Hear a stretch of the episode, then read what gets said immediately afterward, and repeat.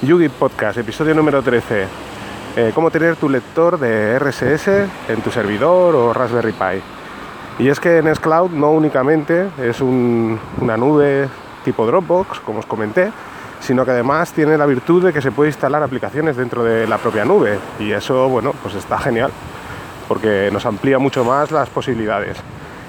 Eh, bueno, hace unos tres meses, indagando por la red, quería pues una vez más explotar más a tope la Raspberry Pi y encontré un... buscaba un lector de, noticias RSS, ya que yo, bueno, antes utilizaba Feedly, eh, todavía más atrás en el pasado utilizaba Google Reader y bueno, pues buscaba eso, un lector que no me atara a, bueno, a, soluciones tipo Feedly, ¿de acuerdo? Así que bueno, encontré una que muy, muy conocida que se llama Tiny RSS, la instalé, la estuve probando, pero bueno, la, verdad es que la interfaz es un poco tosca, sí que funcionaba perfectamente, iba muy bien, pero bueno, buscaba algo más estético, mucho mejor, ¿no? Así que buscando y buscando encontré una aplicación que se llama Fresh RSS y bueno, la he estado utilizando durante tres meses, tres meses y medio. La instalé en mi Raspberry Pi y bueno, funciona genial, perfectamente también. Va muy bien, es también software libre y bueno, funciona muy bien. La única pega que tiene esta aplicación es que no hay una aplicación para, móvil que, conecte con, ella. Tiene RSS sí, la estuve probando y sí que hay una que es de pago y funciona muy bien también. Creo que valía en torno de los 4 euros y algo para Android. Y había una, que es una, una versión gratuita también para probarlo y bueno, ya, os digo, la, verdad es que sí, que la aplicación de móvil está muy bien, pero la, interfaz de la, web pues no me acaba de gustar. Y Fresh RSS sí, ¿no? La verdad que cuando la instalé, pues eso, estaba muy convencido que, al final no, sería la, solución definitiva porque sí que es cierto que cambia la, resolución de, la pantalla Fresh RSS si lo utilizas desde el móvil y bueno, se ve como si fuera una botonera en la parte inferior la verdad es que se adapta muy bien como si fuera una, versión web, ¿no? Para teléfonos móviles y demás.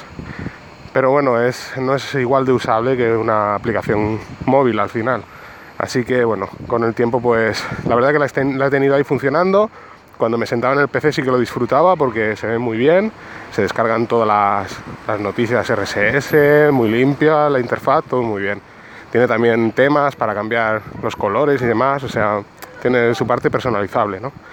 Y sobre todo lo más potente, lo que más me gustaba es que tenía la opción de compartir a, a Wallaback directamente y la verdad es que era instantáneo, como Wallaback la tengo instalada en la propia Raspberry Pi, que os hablaré más adelante, aunque hable con, en aquel podcast con Frank, pues ese era el punto fuerte, ¿no? Pero bueno, la verdad es que al final no entraba, sinceramente no entraba, por el tema este que os digo de la aplicación.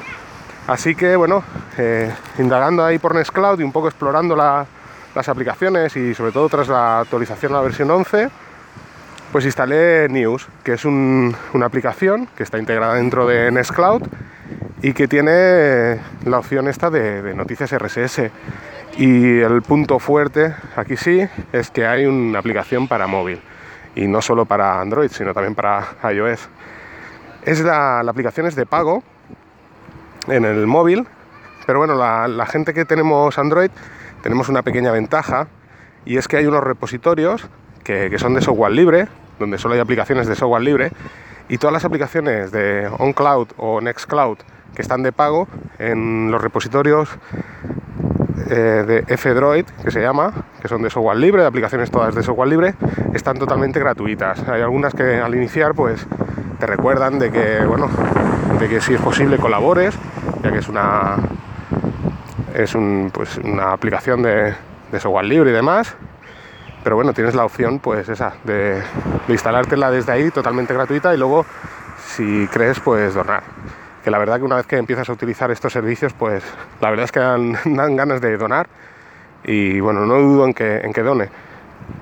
La, pues como os comentaba, instalé la aplicación en el móvil y funciona perfectamente, o sea, eh, se conecta totalmente bien, todo, todo va súper bien, la verdad. Y además que es que tengo un montón de, páginas ahí metidas, o sea, no, no es aquello que tenga cuatro páginas. También la, posibilidad de exportar pues, todos tus feeds a otro, a otro lector de RSS. Hay la, la, posibilidad y además es un formato abierto, así que no hay ningún tipo de problema. No es aquello, como siempre os comento, que una de las cosas que más me preocupan es eso, el, el perder el tiempo pues creando carpetas por categorías y demás y que luego el día de mañana quieras cambiar porque salga otra aplicación y no puedes importar en este caso tus RSS, ¿no? Pues este no es el caso, así que genial. Y ya os digo, hay varias aplicaciones más, os iré hablando en sucesivos podcasts, eh, pero esta de RSS es mil por mil recomendable, de verdad. Eh, en la aplicación móvil pues te da la opción de compartir y demás, aquí no, se puede compartir con Wallaback desde, la, desde dentro de, de la página eh, web que está dentro de Nextcloud, pero sí que podemos compartir desde la versión móvil o la versión web, claro. Ah, o sea, abriendo desde el navegador pues la página de Wallabap, pues compartes, o si no desde el móvil instalando la aplicación de Wallabap, pues lo compartes y listo, ¿no? Eh, bueno, deciros eso, que la instalación de aplicaciones dentro de Nextcloud es muy sencilla.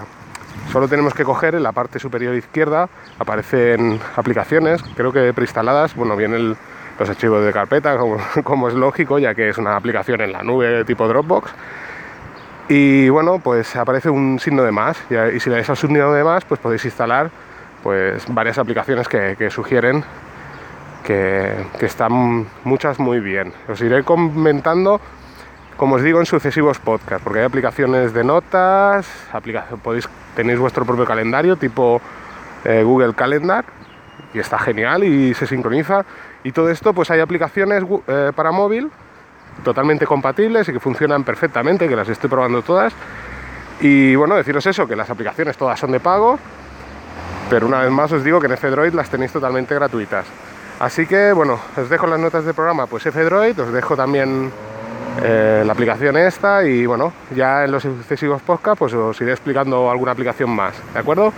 Parece que esta semana es la semana Nextcloud, pero bueno, ahora estoy liado con esto y bueno, y alguna cosilla más que os iré contando, ¿de acuerdo? Venga, pues hasta otro podcast, chao.